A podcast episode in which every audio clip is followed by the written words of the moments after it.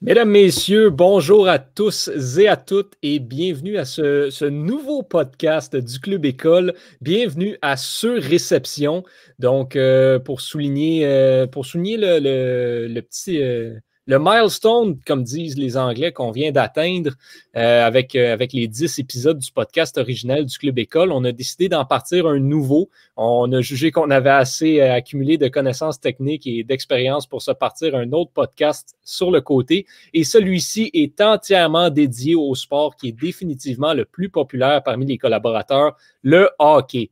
J'ai avec moi trois collaborateurs. Euh, il y en a un quatrième qui, euh, qui n'est malheureusement pas avec nous aujourd'hui. Mais euh, d'abord, bonjour à Antonin Martinovitch, Jérémy Labry et Victor Desilets. Salut messieurs, comment ça va? Ça va super bien, toi, Johan? Top shape, comme disent nos amis anglophones. Les deux autres aussi, j'imagine, ça va bien?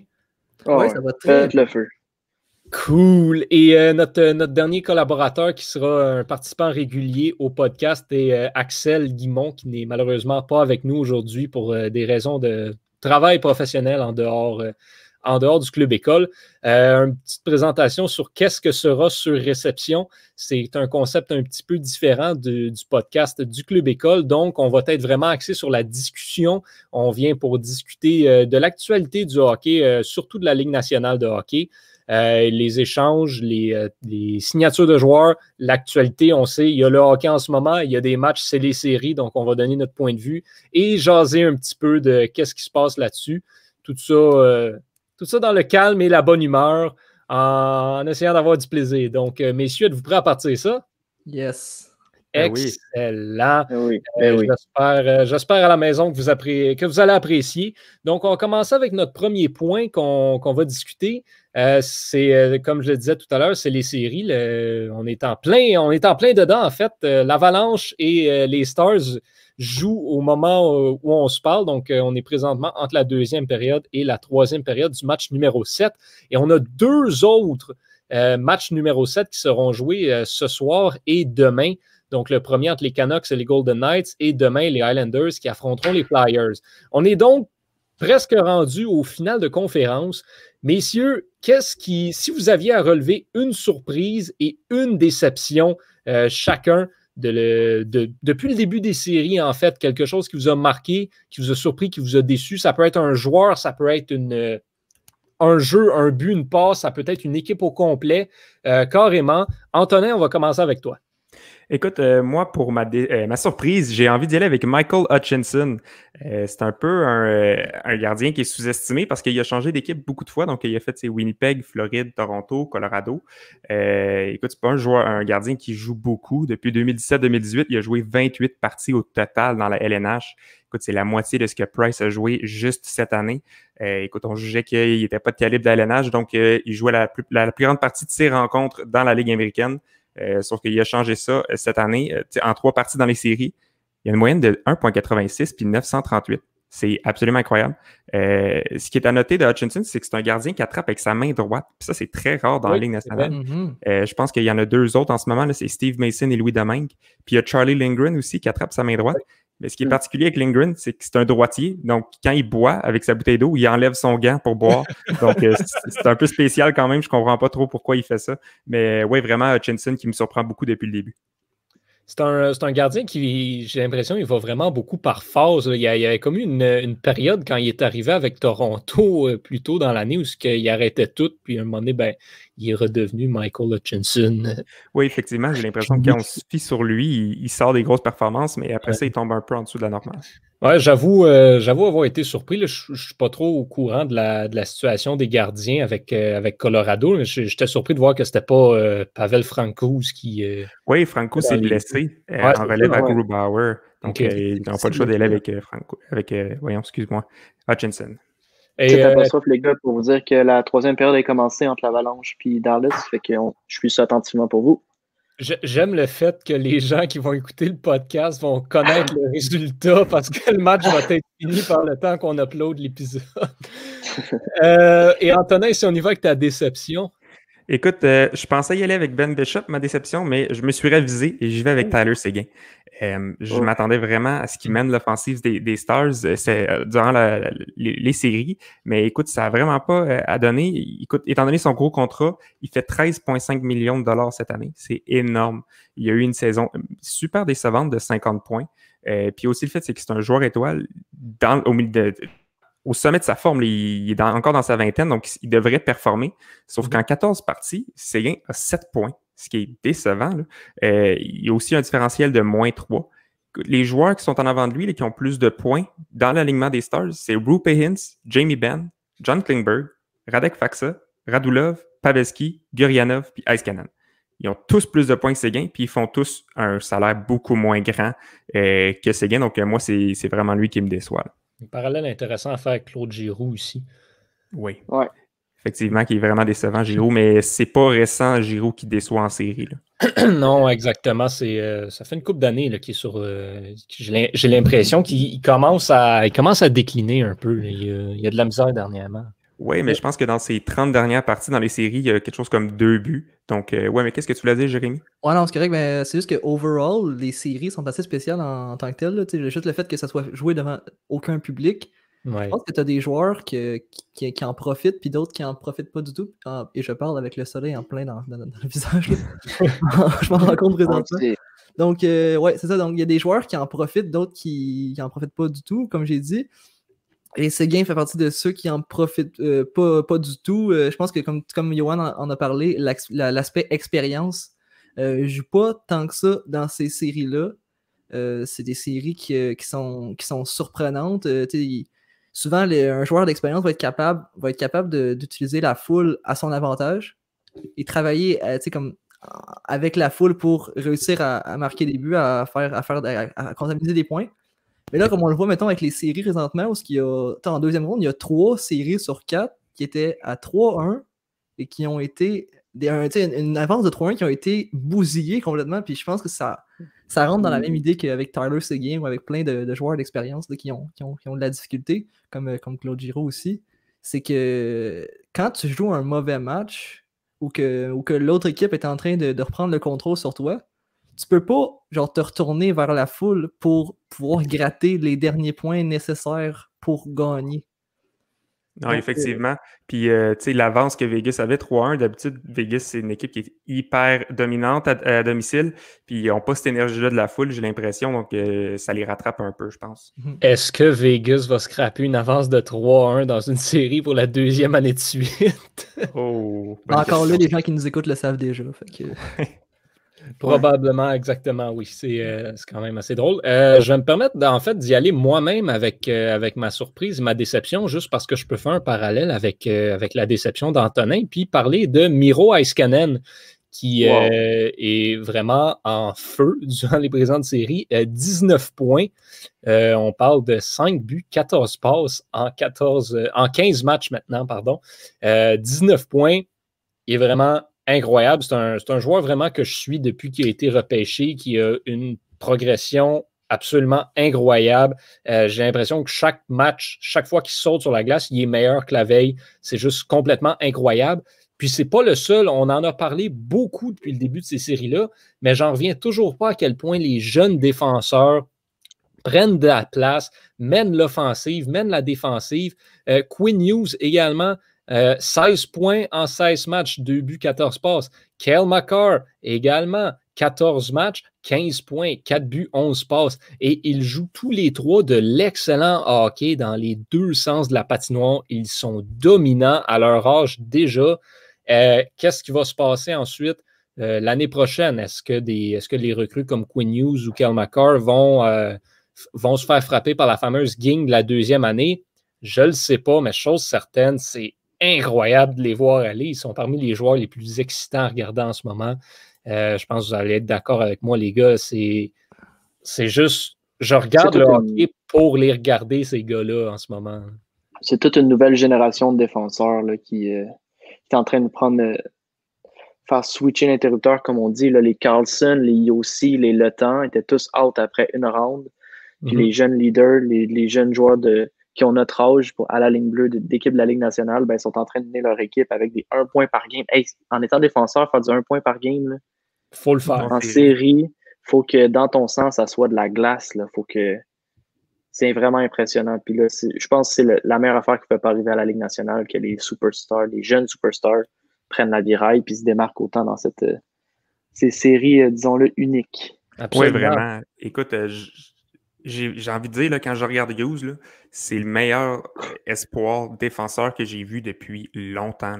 Je ne sais pas de quoi ça va avoir l'air dans deux, trois ans, mais en ce moment, je ne pourrais pas te dire un défenseur qui est meilleur que lui euh, offensivement. Il est agile, il est rapide quand il tourne les coins, sa vision. Et, euh, écoute, il ne se fait pas frapper. Il me fait penser à un jeune Eric Carlson, mais encore meilleur. C'est absolument phénoménal à voir. Le regard des jouets, c'est gracieux. C'est quasiment comme regarder du patinage artistique, les gars.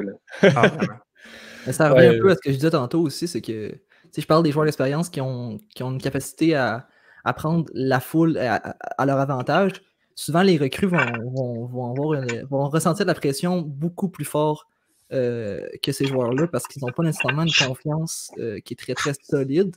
Donc c'est sûr qu'avec personne pour euh, envoyer des, des choux ou les UE, ben, ça peut beaucoup aider leur développement. Fait que j'ai bien hâte de voir ce qui va arriver quand ils vont revenir devant, devant des stades avec des gens dedans.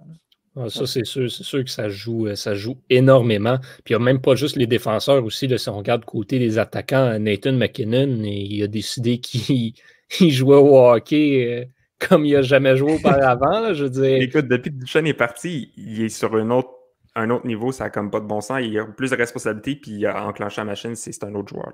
Il, vient. Euh, ce qui va battre le record de Wayne Gretzky pour le plus de points dans, en série. Possible, peut-être. Possible, possible, mais on s'entend qu'on n'est pas dans la même ère. Je veux dire, même s'il passe proche de son record, moi je le considère battu parce qu'il n'y a pas 18 buts qui se comptent par partie. Il y en a 5-6. Non, c'est ça. On regarde, si on regarde pour le fun, euh, je pense, si, si, je vais de mémoire, euh, faudrait, que, faudrait que McKinnon, pour, pour battre le record en, le, en autant de parties, faudrait que McKinnon marque quelque chose comme 18 points dans les trois prochaines parties. quelque chose comme ça, c'est ridicule. Oui, ben, le record de, de Gretzky, je viens de regarder, c'est 47 points. Donc, 31 euh, passes, 16 buts en 85. Euh, donc, ça va être difficile à battre. Mais bon, McKinnon est à 25 points, donc il est à encore 22 points. Il a joué deux rondes. c'est possible.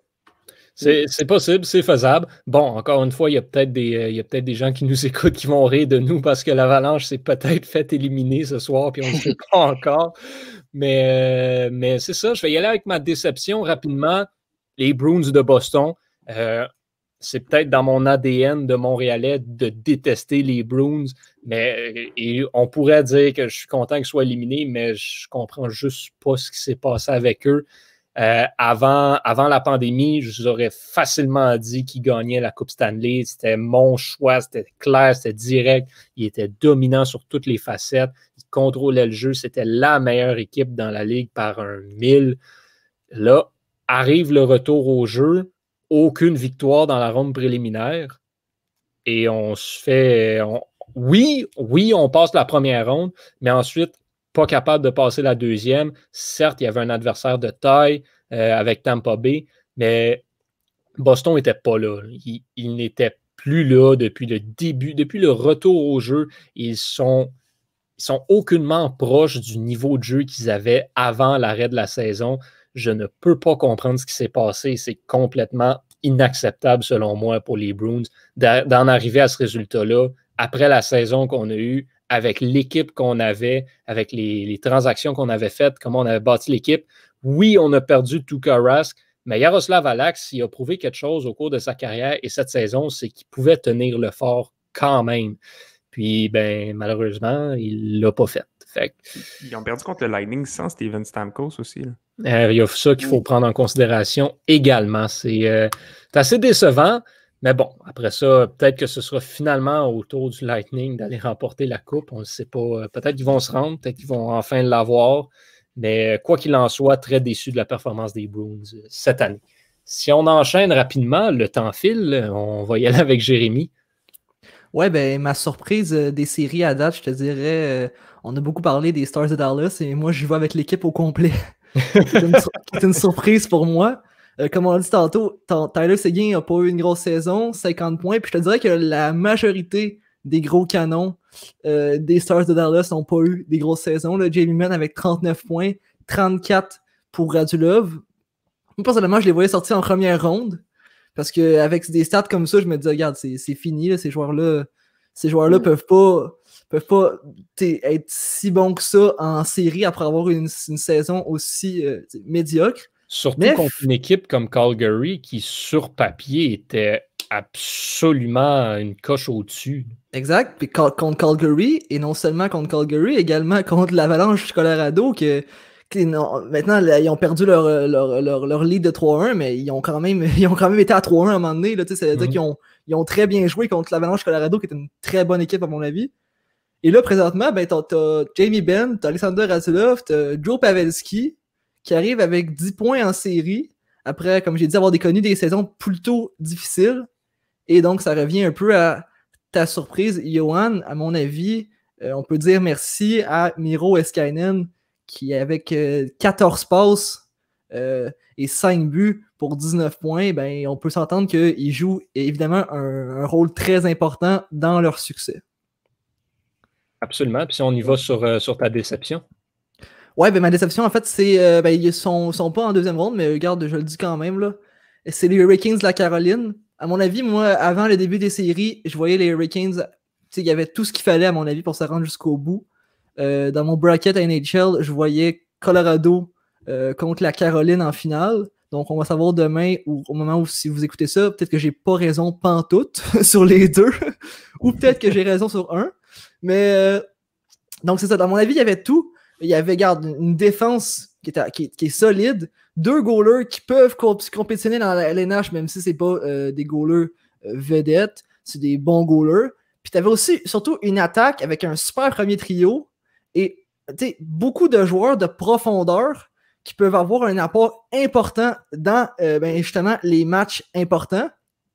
Mais malheureusement, contre, euh, contre les Browns de Boston, j'ai pas, pas senti que cette profondeur-là a joué un rôle vraiment. Euh, en fait, elle était pas mal invisible. J'aurais vraiment aimé que les deuxième, troisième, quatrième lignes euh, joue un rôle plus important dans cette série-là parce que c'est pas des deux de pique qui jouent là-dessus. Tu as Vincent Trocek, euh, tu Ryan Dezingle qui était un des meilleurs joueurs d'Ottawa dans le temps. Euh, tu Nino Niederreiter sur la dernière ligne. Il n'y a pas une grosse saison, mais ça reste un, joueur de talent quand même. Donc, tu sais, là, on se retrouve avec Dezingle qui a aucun point contre Boston. Jordan Stall non plus, qui est un joueur assez important également. Seulement deux points pour Vincent Trocek, donc euh, c'était certain que tu ne pouvais pas battre les Browns de Boston avec seulement un premier trio, puis euh, trois trios qui marchent à moitié. Et Svechnikov de blessé. Exact, ben c'est ça, c'est là que je m'en vais.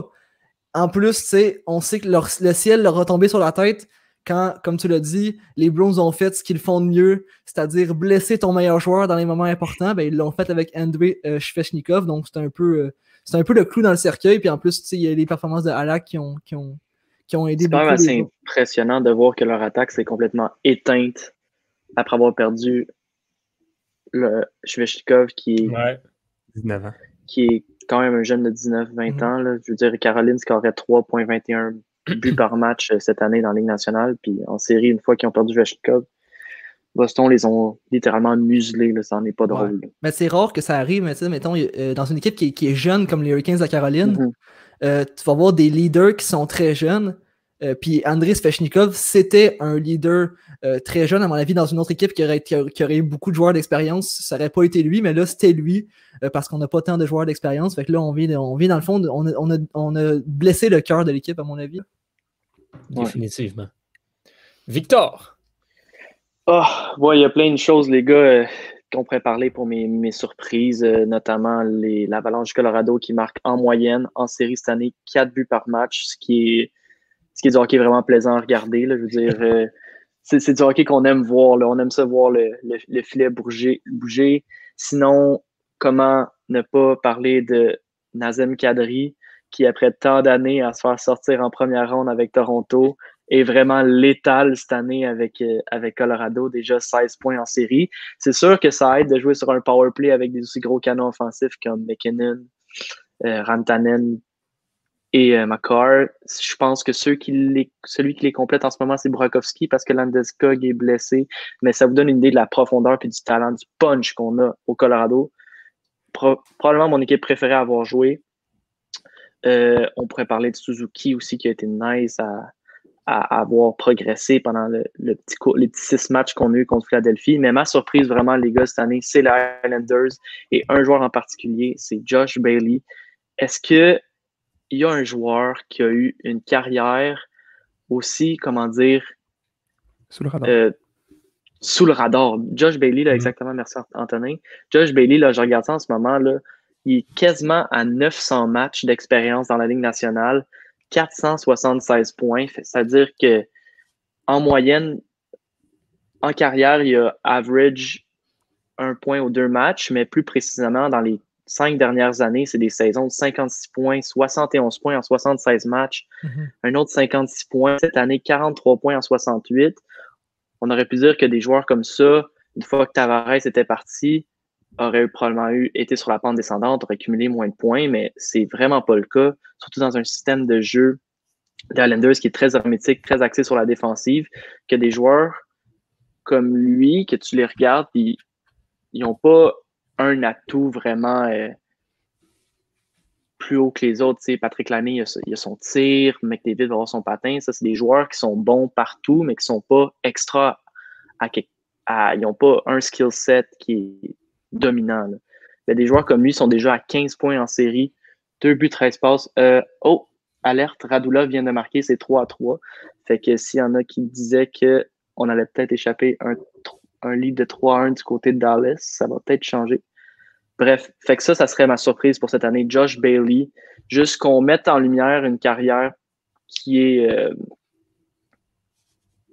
qui a vraiment été trop euh, sleep on. Pardonnez-moi l'anglicisme. Tu parlais ah, de. raison. Tu parlais de Tavares euh, plus tôt.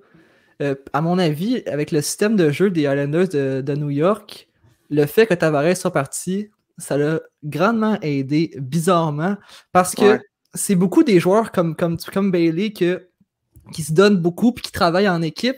Donc, à mon avis, euh, à mon avis, l'idée que. Je dis beaucoup à mon avis. à mon opinion, l'idée de faire tourner le jeu autour d'un seul joueur n'avait pas nécessairement sa place dans, euh, chez les Islanders. Ouais, mais je disais plus ça dans le sens qu'avec euh, Bruce Boudreau comme coach. Euh, c'est Bruce Boudreau, non, c'est. Barry Trotz. Barry Trotz. Barry Trotz. Hey, les, les, les vieux chauves, là, ça. il y en a trop dans les. Il y en a clones de Humpty Dumpty. Ils se ressemblent tous.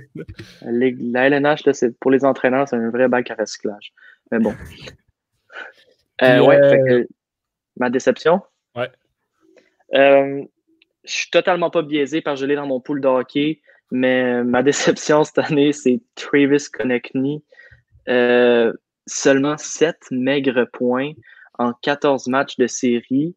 Et puis, c'est aucun but. Là, évidemment, j'exclus j'exclus les matchs de, du round robin où, où sa ligne à lui et Scott Lawton et Kevin Hayes avaient été complètement dominantes. Mais depuis les, vraies, vraies, vraies séries, il n'est est pas l'ombre de lui-même. Euh, aucun but, comme je l'ai dit, alors qu'il en avait fait 24 cette année avec 37 mentions d'aide en étant le deuxième centre à Philadelphie. On va pas se le cacher. Claude Giroux est encore le premier, même s'il euh, y a de la difficulté ces temps-ci. Mais tu sais, Connectny a du temps d'avantage numérique euh, numéro 1 il est entouré de gros bonhommes, il a tout pour réussir, puis encore là, il a été moins pire dans les deux derniers matchs. Je veux dire, au mois de septembre, dans ces deux matchs, il a trois points, euh, cinq lancés, donc il génère un peu plus d'offensive. C'est peut-être pour ça que Philadelphie a été capable d'aller arracher les deux derniers matchs, mais avant ça, dans toutes les séries, il était vraiment euh, provoqué de quoi, mais ça marchait juste pas pour lui, puis ça m'a déçu, puis ça m'a fait mal dans mon pool. Ouais, on dirait que depuis qu'il a essayé de briser son bâton et que ça n'a pas marché, il n'y a plus rien qui fonctionne. Il est maudit, là. oh, Johan, je ne sais pas si c'était nous. Je t'entends pas, Johan. Tu as bien raison, euh, j'avais accroché le bouton de fermer mon micro.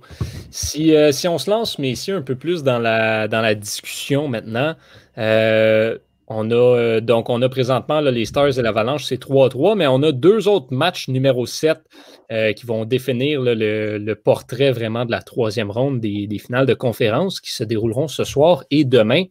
Les Canucks contre les Golden Knights, les Islanders contre les Flyers. Qui l'emporte euh, selon vous et pourquoi? on pourrait peut-être commencer, les gars, en essayant, de, en disant, selon vous, qui Peter DeBoer devrait faire garder les buts? À Vegas, Leonard ou Fleury? Ça, c'est une excellente question. Moi, j'y retourne avec Leonard. Moi, je ne sais pas. Moi, je, moi, je suis tentant. Parce que c'est vraiment tentant avec Fleury. Ben, oui, c'est vrai, c'est tentant d'y aller avec Fleury. Mais Leonard, il a été très, très, très solide. Puis on peut pas dire qu'il a mhm. été faible. Euh, puis je m'excuse, mais je le garderai le Fleury pour la prochaine ronde parce que Vegas va gagner le match numéro 7. Mais c'est parce que les Canucks vont, vont certainement mettre Thatcher Demko pour un. De... Ils jouent deux matchs en deux soirs, ils ont joué hier. Ouais. Donc c'est ça. Mhm. Donc ils gagneraient, à mon avis, de mettre un gardien en forme contre un gardien qui est peut-être un peu plus fatigué. Leonard qui a le début hier.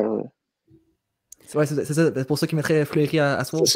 J'ai un peu la même réflexion d'y aller avec Fleury. Justement, Demko, il va peut-être avoir, euh, il va peut-être avoir un effet de fatigue qui va. C'est quand même 48 arrêts hier. Mm-hmm. Euh, c'est vraiment beaucoup. Fait que de mettre un gardien un peu plus en forme.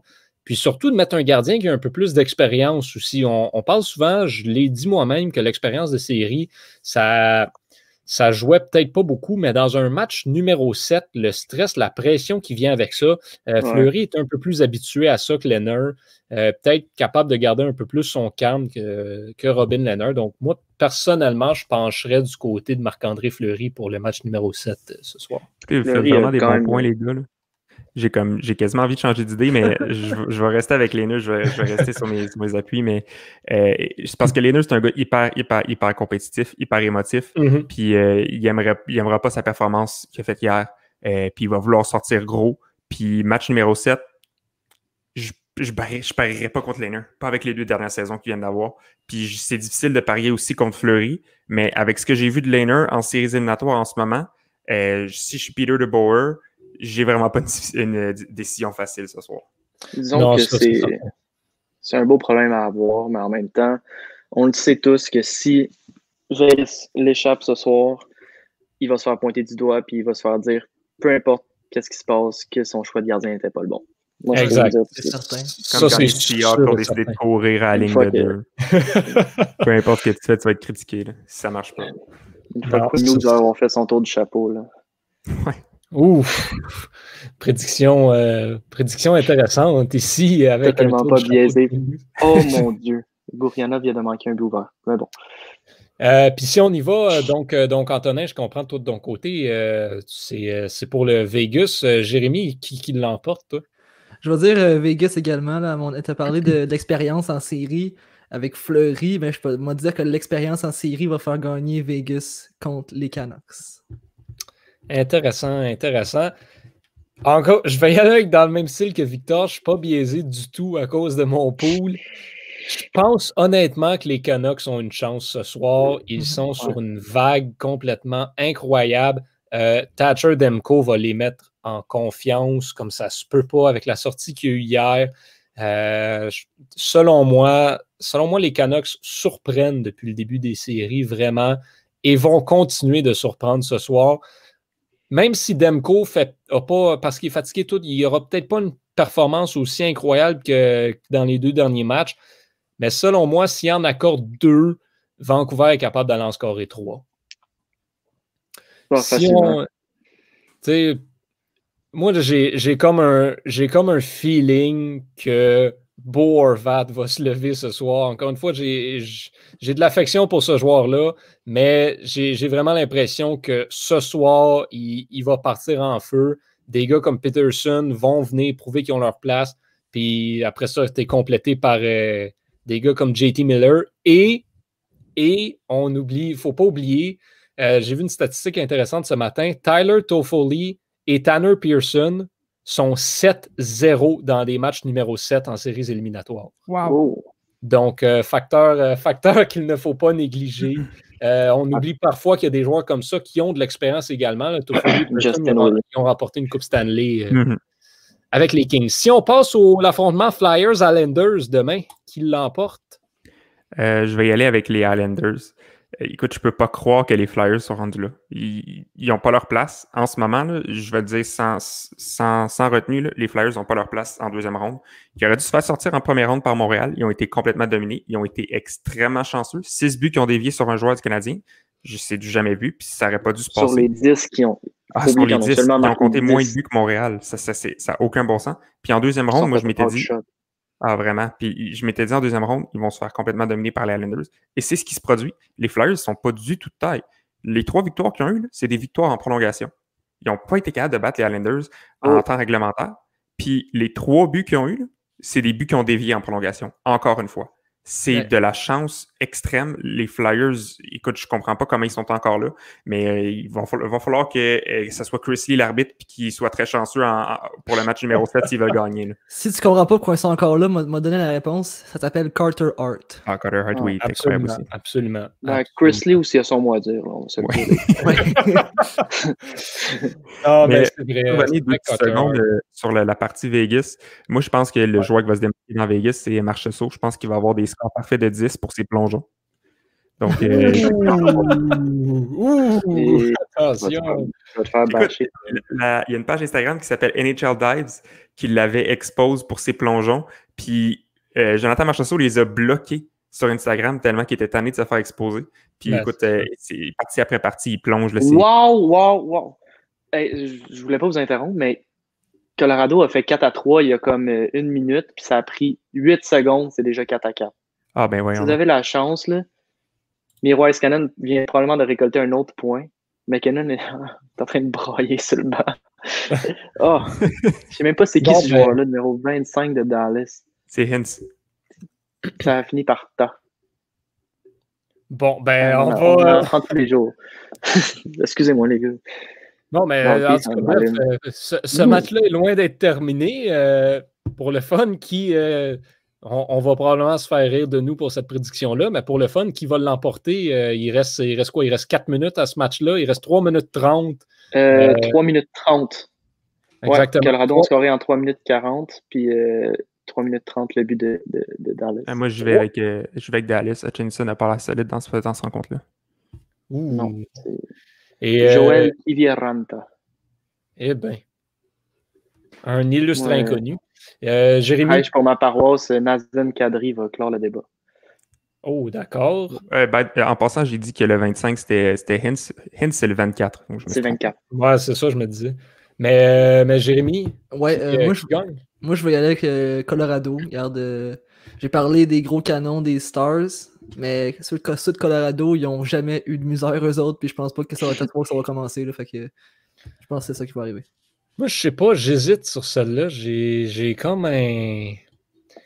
Je sais pas. Je pense Dallas a, trop à perdre pour. Euh, sais, oui, il était les underdogs dans cette série-là, mais en menant 3-1, se faire remonter, je, sais pas. Tyler Seguin, là, en, en, prolongation, je pense que ça, ça serait beau à voir. Effectivement. McKinnon aussi en prolongation. Il faudrait juste que le coach commence à embarquer Seguin sur la glace parce qu'en ce moment, il a l'air d'être relayé à la troisième ligne. Ah, ben, des fois. Il, euh, des joue même plus avec euh, Ben Piradula. Fait que, euh, si, si on passe à un autre sujet maintenant, on va délaisser un peu les séries. on vient de Montréal, on est à Montréal. on n'a peut-être pas le choix de parler du Canadien, surtout avec ce qui s'est passé dans la dernière semaine. Jake Allen débarque avec le Canadien de Montréal. Messieurs, votre première impression? Wow. Vas-y, Jérémy. c'est tout, hein, Victor? C'est juste wow. euh, ben, euh, première expression. Je m'attendais à la fin de sa phrase. Là, mais... Non, t'as perdu, perdu, ta parole, euh, Victor. T'avais un commentaire là-dessus. J'ai décrit ma réaction en un mot, c'est tout. Interprétez-le comme vous voulez. Pour ma part, je vais, je vais, je vais euh, continuer un peu avec Victor. Je vais dire wow, moi aussi et je vais expliquer pourquoi, OK? à mon avis, regarde, à mon avis, regarde, euh, euh, on a un goaler qui est très bon comme deuxième goaler, qui, avec plusieurs équipes, jouerait certainement pas euh, deuxième goaler. On a Jake Allen, puis la, ma première impression, c'était que son salaire était trop haut, mais après avoir gardé un peu ce qui était disponible cet été sur le marché des joueurs autonomes comme deuxième gardien, t'as Thomas Grace, qui va demander à peu près autant. Ou, c'est après ça, c'est des gros-là qui vont demander à peu près 3, 2, 3, 4 millions. Donc, c'est pas mal des prix qu'on aurait payé anyway. Puis en plus, ben, on a un goaler qui, a prouvé qu'il était capable de, gagner des matchs importants. Puis on n'a pas eu ça à Montréal depuis très longtemps. Donc, ouais, je pense que ça peut, vraiment faire la différence dans une saison de, 82 matchs. Si le deuxième goaler que, dont tu parles, que tu vas chercher à 3, 2, 3 millions, peut-être même 4 sur le marché des joueurs autonomes, la différence, c'est qu'il faut que tu lui donnes du term aussi. Il faut que tu lui donnes du 2, 3 ans pour mhm. vraiment l'attirer à Montréal. Là, Allen, l'avantage qu'on a, c'est qu'il reste une année à son contrat. Donc, pour le joueur aussi, c'est ça va être une année pour lui de, comment dire, gonfler ses stats, de, bien performer s'il veut faire sauter la banque après, peut-être ailleurs comme gardien numéro un ou encore s'il veut mhm. rester à Montréal numéro 2, moi je le reprendrai. Bref, ça c'est ça c'est un point. faut dire aussi que euh, mettre 15 millions dans les gardiens de but, quand tes trois premiers centres, Suzuki, Kanemi et Dano, font ensemble à trois joueurs euh, en bas de 6 millions, c'est un luxe qu'on peut se permettre par rapport à des équipes qui vont investir des vingtaines de millions dans leurs trois premiers centres. Là, ça, ça, ça veut dire qu'on fait confiance à ces trois-là pour être nos trois, nos trois centres l'année prochaine. Moi, j'ai pas de problème avec ça. Je Je sais pas pour vous, les gars. Absolument pas. Je pense qu'on là, là c'est là que c'est pertinent d'avoir toute la place que le Canadien a sous la, sous la masse salariale, d'aller de se permettre ce luxe-là je pense que maintenant, le, Canadien a, oui, certes, le tandem de gardiens qui coûte le plus cher, mais probablement le meilleur duo de gardien de but dans, toute la ligue. Puis en plus, mettons que tu as Jake Allen pour euh, un choix de troisième de septième ronde. Euh, si à la fin de l'année, on se rend compte à, la date limite des transactions qu'on n'est pas en série, euh, je suis pas mal sûr qu'avec Jake Allen, tu peux l'échanger à une équipe qui, elle, fait les séries, qui va être très contente de pouvoir se départir de lui à la fin de la saison. Puis elle va te donner sûrement plus qu'un choix de deuxième, un choix de troisième puis un choix de sept. Donc ça peut être un, slam dunk. Absolument. Puis ça te donne aussi en plus le contrat d'une année. Euh, chose que j'aime j'aime bien personnellement, c'est que ça te permet d'aller chercher une année de plus pour le développement de Caden Primo, qui là, va mm-hmm. pouvoir vraiment finir de faire ses classes à Laval, prouver qu'il a sa place puis tu n'as pas besoin de le rusher en haut ou d'avoir un, Charlie Lindgren que tu n'es pas certain s'il peut aller gagner 10 matchs. Il va avoir 60 euh, départs peut-être à Laval, le primo, ce qui est vraiment optimal pour lui dans son développement. Oui, mm-hmm. je, pense aussi qu'on pouvait se le permettre parce que honnêtement, je regarde les contrats de Montréal, puis on n'a pas un joueur, on n'a pas un joueur, sauf peut-être Carl Osner, qui est trop payé. Je veux dire, Weber, oui, c'est un peu dispendieux à 7.8, mais ça vient avec son leadership et son expérience. Price à 10.5, c'est vrai que ça commence à faire cher, mais c'est le meilleur gardien au monde. Moi, je suis prêt à payer ça. Mais sinon, là, on a Lekonen qui est à 2,4 millions. C'est. Lekonen vaut 4 millions là, facilement. Pas juste pour son offensive, sa défensive aussi. il y a Dale Weiss qui est un peu cher à 2,5 millions, je pense, mais sinon. Son contrat fini. son, contrat est fini, tu vois. Donc, euh, je pense qu'on pouvait vraiment se le permettre. Puis c'est une super bonne addition, Jake Allen. Absolument. Mais ceci dit, euh, regarde, on a parlé de, Primo qui va avoir une saison de plus dans la, dans la AHL, puis euh, dans le meilleur des mondes, on lui donne le, premier spot. Mais qu'est-ce qui se passe selon vous avec Charlie Lindgren? Mais c'est ça, c'est qu'il y a un gros problème parce que là, on a Charlie Lindgren qui est agent. Il est agent libre? Non. C'est McNevin qui va être agent libre. C'est euh, McNevin qui va être agent libre avec restriction. Puis on a aussi, on vient de signer Vassili Debchenko, mm-hmm. le russe. Donc là, on se retrouve avec six gardiens pour possiblement quatre spots. Je sais qu'il y a le club de la ECHL qui s'en vient à Trois-Rivières, mais c'est pas pour cette année. Donc, selon vous, les gars, qu'est-ce qui se passe avec ça? Qui ben, s'en va? Tu as sûrement McNevin qui va jouer dans, avec euh, Demchenko dans le club de CHL pour l'instant. Moi, je ne sais pas. J'irais dire que Charlie Lindgren est peut-être sur son départ, honnêtement. on va peut-être essayer de l'échanger à une équipe qui veut aller le chercher pour, euh, pour l'envoyer dans la AHL, qui a peut-être besoin de la stabilité en bas. Euh, McNevin, je vais, je vais reprendre le. Je pense que c'est. Je me souviens plus si c'est Pierre Lebrun ou Pierre McGuire qui avait sorti ça, mais je vais le rejoindre. Euh, McNevin, selon moi, ce ne serait pas impossible qu'on leur signe pour pouvoir. Euh, pour que ce soit le gardien de but qu'on euh, qu'on offre au repêchage d'expansion à Seattle. Oh wow. Mhm. Oui, c'est une ça. Parce que, parce que clairement, clairement, ce ne sera pas Price. clairement, ce ne sera, pas, ce sera pas Primo non plus. Fait que rendu là, ben, si Charlie Lindgren est, plus là, ben, faut que tu protèges quelqu'un, puis faut que tu mettes quelqu'un. Tu n'as pas le choix de, présenter un gardien. Puis je pense pas qu'on va vouloir euh, offrir Demchenko, donc on va y aller avec McNiven. Ouais, ben, je pense que Lindgren, c'est un peu le Tokarski d'avant. fait penser un peu, le petit gabarit, il fait pas trop le boulot dans la Ligue nationale, euh, pas tellement super bon dans la Ligue américaine, donc je pense qu'il va subir un peu le même sort. Moi, je pense, là, même humble prédiction, que euh, Lindgren avait été offert aux Blues dans l'échange à Saint-Louis, juste pour dire, on reçoit un gardien, on en donne un. Saint-Louis, on préférait avoir un choix de septième ronde qu'avoir Lindgren. Ça, c'est ma prédiction. je pense, moi, je pense que c'est pas mal fini pour Lindgren à, Montréal. Puis euh, pour, pour euh, compléter sur le point à Jérémy, euh, mais je sais pas si le Canadien a un club de ECHL. Fait que si Depchemko puis McNevin, on, on, veut les garder dans l'organisation, il va falloir les, les, prêter, comment dire, à une équipe, comme on avait fait avec Kincaid à, à, Charlotte. Ceci étant dit, je je suis pas convaincu que Depchemko a traversé la moitié du monde pour venir jouer à Trois-Rivières ou à, Brampton ou quelque chose. Selon moi, il va avoir sa place d'auxiliaire derrière Primo à Laval. Mais t'as raison, euh, as raison, je croyais que c'était encore le Brampton Beast, mais non, on l'a perdu. Non, le, Canadien n'a pas d'affilié dans la, dans la ICHL en ce moment. Il faut, faut, attendre que Trois-Rivières viennent s'établir. Mais, euh, mais, donc, donc c'est ça, la situation des gardiens est quand même assez intéressante. Puis euh, Tant qu'à parler du Canadien, qu'est-ce qui euh, qui s'en vient selon vous pour Montréal, euh, notamment le cas Max Domi? Est-ce qu'il part? Est-ce qu'il reste? Qu'est-ce qui se passe avec ça? Euh, bien franchement, moi j'ai l'impression qu'il va changer d'adresse. Euh, je pense pas qu'on était satisfait avec ses séries, euh, ni sa performance cette année. je pense que c'est quelqu'un. Il avait fait la même chose à Arizona. Il avait connu une bonne première saison parce que c'est un gars qui, qui se motive avec son intensité puis son émotivité. Puis quand il joue pas avec d'émotion, quand il est pas, quand il joue pas le même style de jeu que Gallagher, un peu de, du in-your-face hockey, quand il, se motive pas avec ça, il est complètement inefficace. il reste en périphérie, c'est des, des feintes qui fonctionnent pas trop, pas beaucoup de de qualité. Donc je pense pense pas qu'on a aimé son jeu cette année. Je pense qu'on va le changer, surtout qu'il va demander une grosse augmentation de salaire. Donc, euh, je pense qu'on va peut-être aller chercher un, joueur qui va faire un, meilleur boulot. Je pense qu'en ce moment, euh, on évalue peut-être de l'échanger à Chicago pour euh, Brandon Saad. Mm-hmm. Saad fait 6 millions par année. je pense qu'il viendrait vraiment bien compléter notre, top 6. moi aussi, je te dirais qu'à mon avis, il change d'adresse parce qu'un un joueur comme lui qui est donc, euh, on, on, on y a montré qu'on n'est pas, pas content avec ce qui se passe dans sa situation. On ne peut pas le garder parce que c'est un joueur, comme tu dis, qui joue avec beaucoup d'intensité.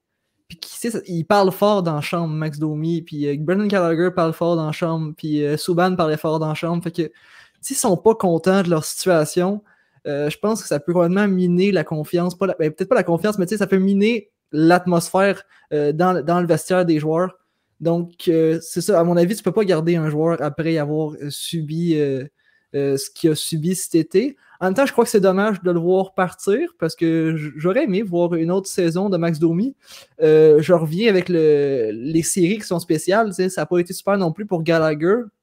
Il y a une raison pour ça, comme je l'ai dit, c'est que si tu es un joueur qui, comment dire, qui, joue avec intensité puis qui, a beaucoup de succès quand il joue avec intensité, puis que t'as personne euh, devant, tu t'as personne dans, les, dans la foule, t'as personne, t'as aucune raison de jouer avec intensité, t'as personne non plus qui va aller qui va aller te pousser avec, jouer avec intensité. sais Gallagher, euh, Domi, puis encore une fois, je reviens à Subban, c'est des joueurs qui jouent beaucoup pour le spectacle.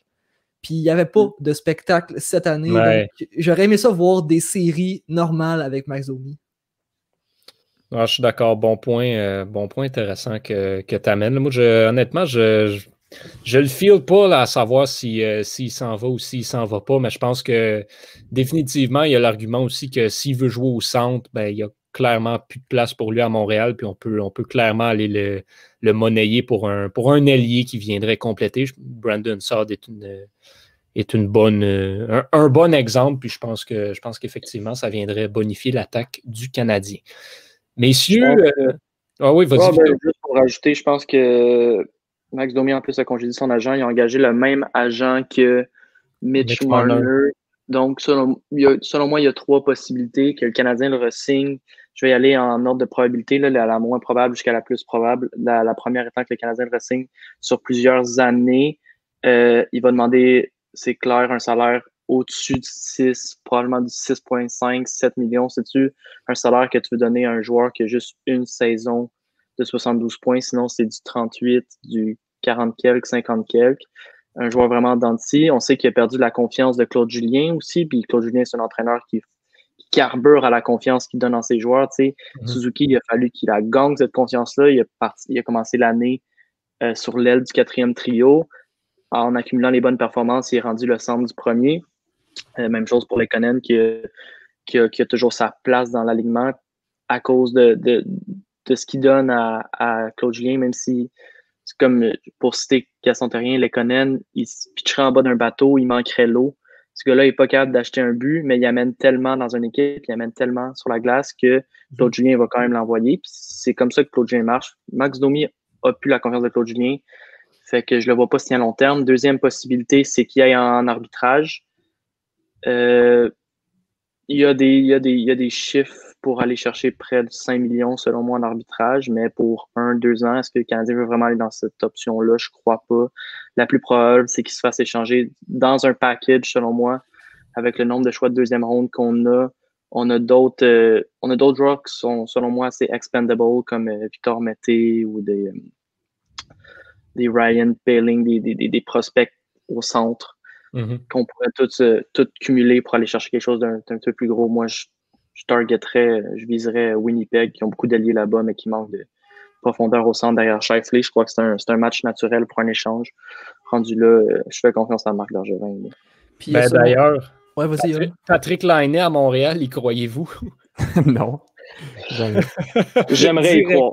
J'aimerais Ce que j'aimerais voir Bergevin faire, par contre, c'est euh, euh, viser un agent avec restriction. J'en avais parlé à Jérémy l'autre fois.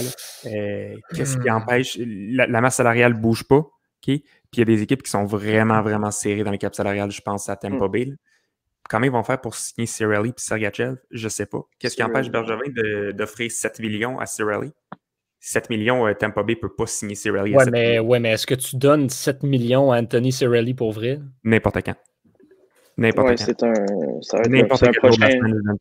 C'est un gros pas, mais c'est un joueur incroyable. Puis j'y donne 7 millions. Mais pas, pendant 6 ans. Je donne 3 ans, 7 millions.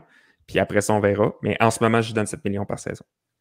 C'est un futur, euh, c'est un futur, euh, c'est un futur gagnant de, de trophée Selkie, selon moi. Je, ah, pense qu'on préfère un, je pense qu'on préfère une offre de peut-être même, euh, genre, je, suis devant les, compensations à offrir suite à une offre hostile, puis jusqu'à 6 340 000, c'est qu'un choix de première ronde et de troisième ronde. Sinon, de 6 340 000 à 8 454 000, soit l'offre qu'on a faite à, haut, c'est un choix de 1, de 2 puis de 3. Euh, fait que ça, c'est. Tu sais, si on lui donne 7 millions, là, je pense pas que Tampa Bay peut côté ça. Ah, non, ils peuvent pas. C'est sûr, sûr qu'il y a toujours cette option-là là, du, euh, des, des, offres hostiles. Moi, honnêtement, j'y crois plus ou moins à ça. Je pense que Bergevin a fait bien des flamèches l'année dernière avec son offre à haut, mais c'est pas quelque chose qu'on va revoir. Euh, selon moi, c'était un one-shot deal, mais il n'y a pas. Euh, pour, pour, aller vraiment faire un offre hostile de ce genre-là, il faut vraiment que ce soit un joueur. Il faut que le joueur l'accepte aussi. Il ne ben, faut pas oublier ça aussi. À Braden Point, puis il l'a pas. On n'a jamais entendu parler, c'est parce qu'il l'a pas accepté. Exact. Mais pour revenir à Max Domi, à votre avis, euh, est-ce qu'on est qu'on règle le dossier le plus vite possible ou on attend justement qu'il tombe sur le marché des joueurs euh, euh, autonomes avec restriction et on essaie de voir ce qu'on pourrait avoir en compensation comme lui? Non, non, non, non. Ça, ça, selon moi, le Canadien doit absolument éviter ça. Tu vas te ramasser avec un choix de premier tour d'une équipe qui va aller, qui va se rendre loin en série, mettons. Mmh, puis, tu, tu, vas perdre Max Domi pour le 26e pick overall. Ça, selon moi, tu veux absolument éviter ça du côté du Canadien. Je suis totalement d'accord. Puis il y a, personne n'est gagnant à faire jouer Max Domi à l'aile, autant le joueur que le club. Là, mm-hmm. il, il, rush là, quand il est sur l'aile, c'est pas sa place. Euh, il a vraiment, lui, il a vraiment souffert du départ de Andrew Shaw, qui était non seulement son bon ami, mais un joueur qui se complétait, avec qui il complétait très bien sa glace. Fait tu sais, un échange à Chicago, c'est pas c'est pas fou. En même temps, Andrew Shaw, je sais même plus s'il joue à Chicago. Là. très, très, très, blessé. Ouais, c'est ça. Je crois qu'il est à une blessure d'une fin de carrière quasiment. Là, ben, il, est certainement à une commotion de plus jamais remettre des patins, ce gars-là. Ouais, c'est ça. Bon, ben, messieurs, euh, je, pense que, je pense que ça fait pas mal le tour de ce qui se passe en ce moment euh, dans le monde du mm-hmm. hockey. On, attend, on attend toujours la fin du match entre, entre Colorado et Dallas. On est rendu en prolongation. Euh, donc, à ceux qui nous écoutent, ben, on On espère que le résultat vous plaît. Et on espère également que notre nouveau podcast vous a plu. Donc, c'était le premier épisode de Surréception. On se donne rendez-vous la semaine prochaine. Espérons qu'on sera là tous les cinq. Mais sinon, Victor, Jérémy, Antonin, merci beaucoup, messieurs. On se donne rendez-vous la semaine prochaine. Salut, à la semaine prochaine. Salut. Ciao.